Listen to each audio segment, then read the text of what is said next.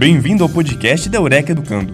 Estamos sempre inovando para levar até você as melhores informações científicas de uma forma simples, dinâmica e didática. Eureka Educando é a sua mais nova plataforma de educação à distância. E fique agora com o tema de hoje.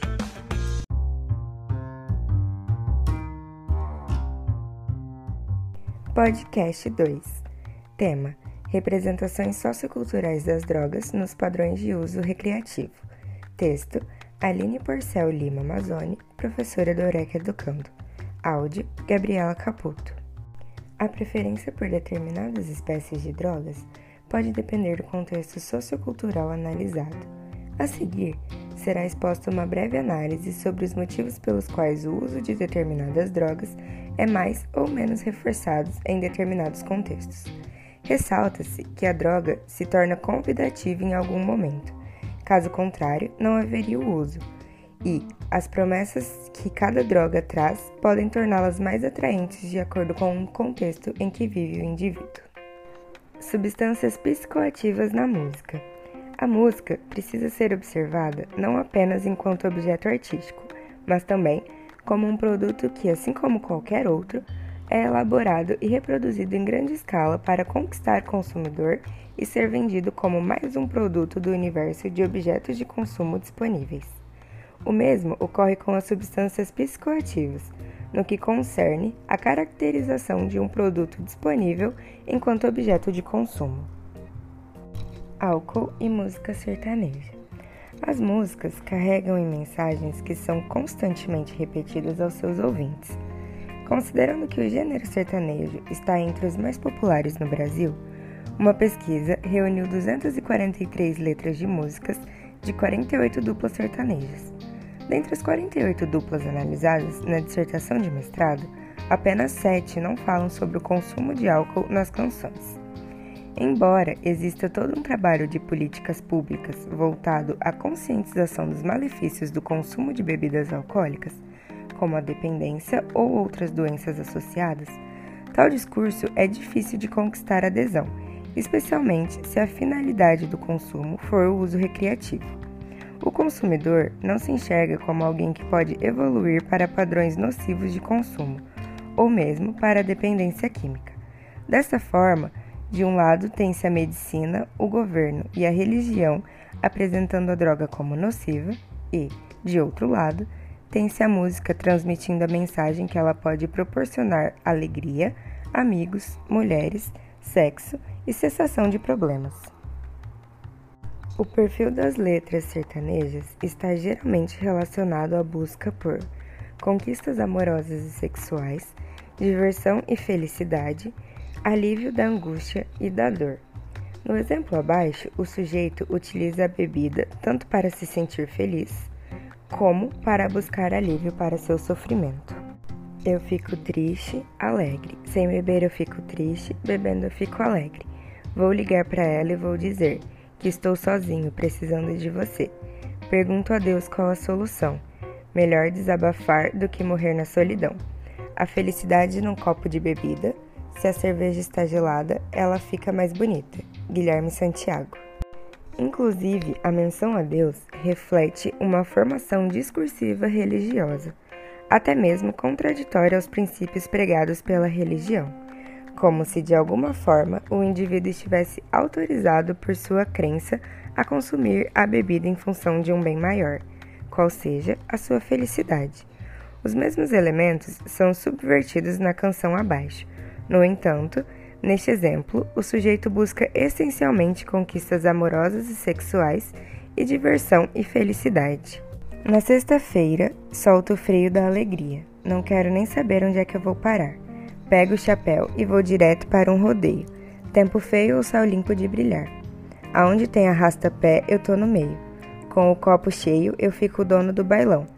Não, no vai e vem, eu vou virando a madrugada, fazendo farra para alegrar meu coração. Se tem bailão, eu vou para ver no que é que dá. A vida é boa e eu gosto de aproveitar. Loira gelada vai, morena quente vem. Se amanhã tiver de novo, eu vou também. Em meio ao laço que se abre no espaço, eu abro os braços para abraçar meu bem-querer. Enquanto Deus me der cerveja e morena, eu vou viver fazendo festa para valer. Eu quero ver o arrastapé pegando fogo, o povo inteiro se animando no salão. E assim eu vou até o fim da madrugada, soltando o corpo no balanço do bailão. Gian e Giovanni. No padrão de uso recreativo, há uma busca pelo lazer e pela descontração. As músicas em questão conferem ênfase ao uso de álcool como fonte de prazer, diversão e felicidade, e o associam mulheres bonitas, liberdade de escolha e cura de sentimentos negativos e desilusões amorosas. Alguns exemplos. Fim de semana de novo. Eu tô no meio do povo, na maior curtição. Aqui só tem alegria, eu gosto dessa folia. Essa é minha paixão. Eu danço e tomo cerveja, eu grito e subo na mesa. Eu agito a galera. Rei, hey, rei, hey, tô louco pela loirinha, de olho na mulatinha, mas a morena me espera. Zezé de Camargo Luciano. A menção ao consumo etílico está presente tanto no sertanejo de raízes rurais como no sertanejo contemporâneo. A música sertaneja nasceu da música caipira, que retratava as relações sociais das comunidades rurais. Com o êxodo rural, a música sertaneja migrou para as cidades, dando origem aos estilos modernos deste segmento. Enquanto a música caipira constitui-se um fim em si mesma, as vertentes contemporâneas do sertanejo são um produto, objeto de desejo por aquele que o consome. Álcool e forró. O forró tradicional surgiu na década de 40 e possui características ligadas ao universo rural do homem sertanejo, assim como o sertanejo enquanto estilo musical. Do mesmo modo que o estilo musical sertanejo, o forró também foi para as grandes cidades através do êxodo rural e passou por diversas transformações o que fez com que fossem criadas novas nomenclaturas. Uma delas consiste no termo forró escrachado, que exprime um novo momento do forró. Essa variante surgiu no ano de 2000 e se caracteriza por sucessos rápidos que tocam incessantemente nas rádios. Numa linha muito semelhante à relação entre álcool e sertanejo, a ligação entre álcool e forró também se sustenta nas letras que descrevem o álcool como um agente que facilita a socialização, dinheiro e conquistas sexuais e amorosas. Vamos embora para um bar, beber, cair e levantar. Cabra safado tá na zoeira. Só gosta mesmo é de mulher doideira. Aviões do forró. Êxtase e música eletrônica. O êxtase é um derivado sintético da anfetamina. O uso provoca geralmente a elevação da autoestima, simpatia, felicidade, bom humor e uma sensação de intimidade com as pessoas. Siqueira, 2007. Segundo uma pesquisa realizada com estudantes universitários, os usuários de êxtase têm como uma de suas características predominantes a alta frequência a festas raves, ou seja, preferência pela música eletrônica. O padrão de uso recreativo neste caso se justifica em razão de o êxtase ser uma droga que ocasiona agitação, fazendo com que o usuário aguente a noite toda na festa, uma vez que as festas raves têm longa duração. As principais sensações que o indivíduo busca ao fazer uso da droga são bem-estar e euforia. As festas de música eletrônica apresentam músicas bastante agitadas e a euforia proporcionada pelo êxtase atua como agente facilitador no acompanhamento destes ritmos. Segundo Ferreira, 2006, um dos maiores objetivos nas raves é dançar. A propósito, o termo rave surgiu na mídia inglesa e tem como significado o adjetivo entusiasmado. Substâncias psicoativas e rock and roll. O rock and roll é um gênero que apresenta um consumo mais generalizado de substâncias. O próprio slogan sexo, drogas e rock and roll denota essa generalização. Algumas das drogas mais frequentes presentes nesse gênero musical são, inclusive, as que levaram muitos ícones deste segmento à morte por overdose. Jim Morrison, The Doors e Janis Joplin morreram em decorrência de overdose por heroína. Big Ben, The Grateful Dead, veio a óbito por hemorragia interna ocasionada por excesso de bebidas alcoólicas. Jimi Hendrix, em decorrência de overdose por uma mistura de barbitúricos e bebidas alcoólicas. Nick Drake por overdose acidental de antidepressivos. Bon Scott, ACDC, sufocado com o próprio vômito em decorrência de coma alcoólico.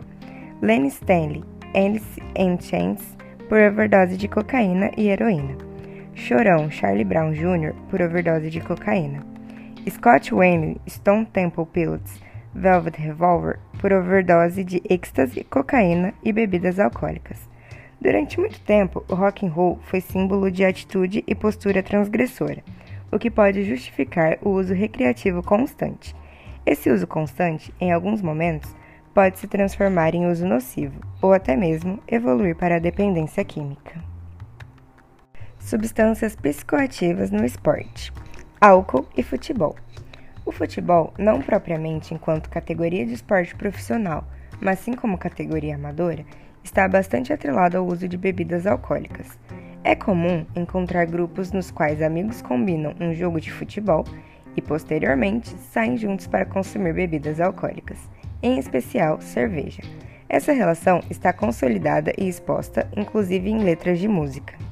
Se você tá devagar, tá tomando chá e quase parando. A 120 por hora, tomando serva, eu vou andando.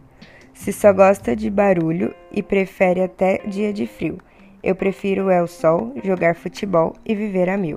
Tchê garotos. Socialmente, há uma cobrança no sentido de aderir às normas estabelecidas por um grupo.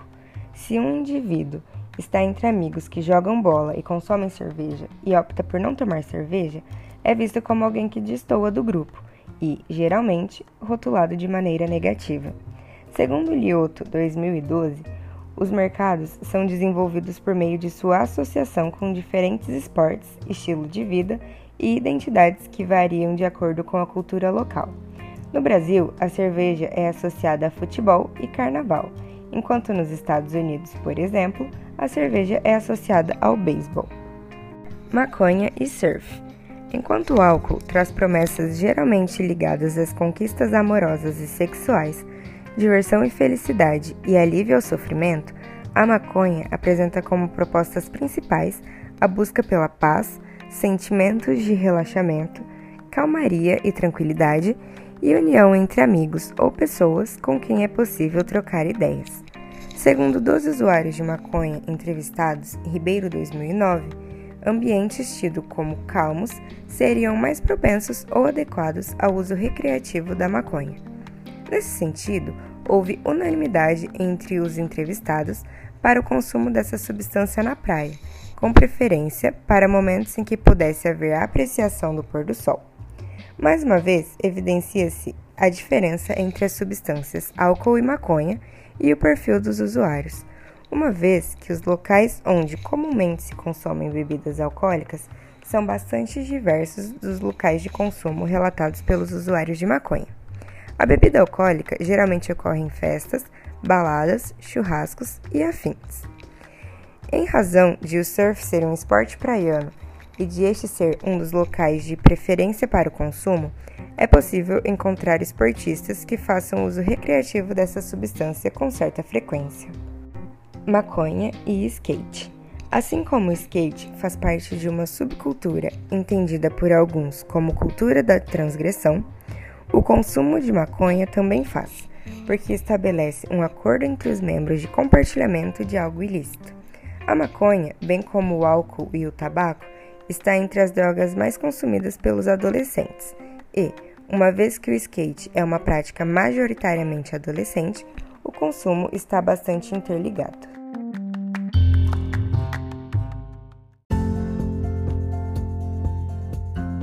Esperamos que o assunto de hoje tenha sido de seu interesse. Fique atento aos próximos episódios. Para conhecer mais sobre a Eureka Educando, siga-nos em nossas redes sociais: Facebook, Instagram e YouTube. Para conhecer nossos cursos, acesse o site ead.eurekaeducando.com.br. Eureka Educando, a sua mais nova plataforma de educação à distância.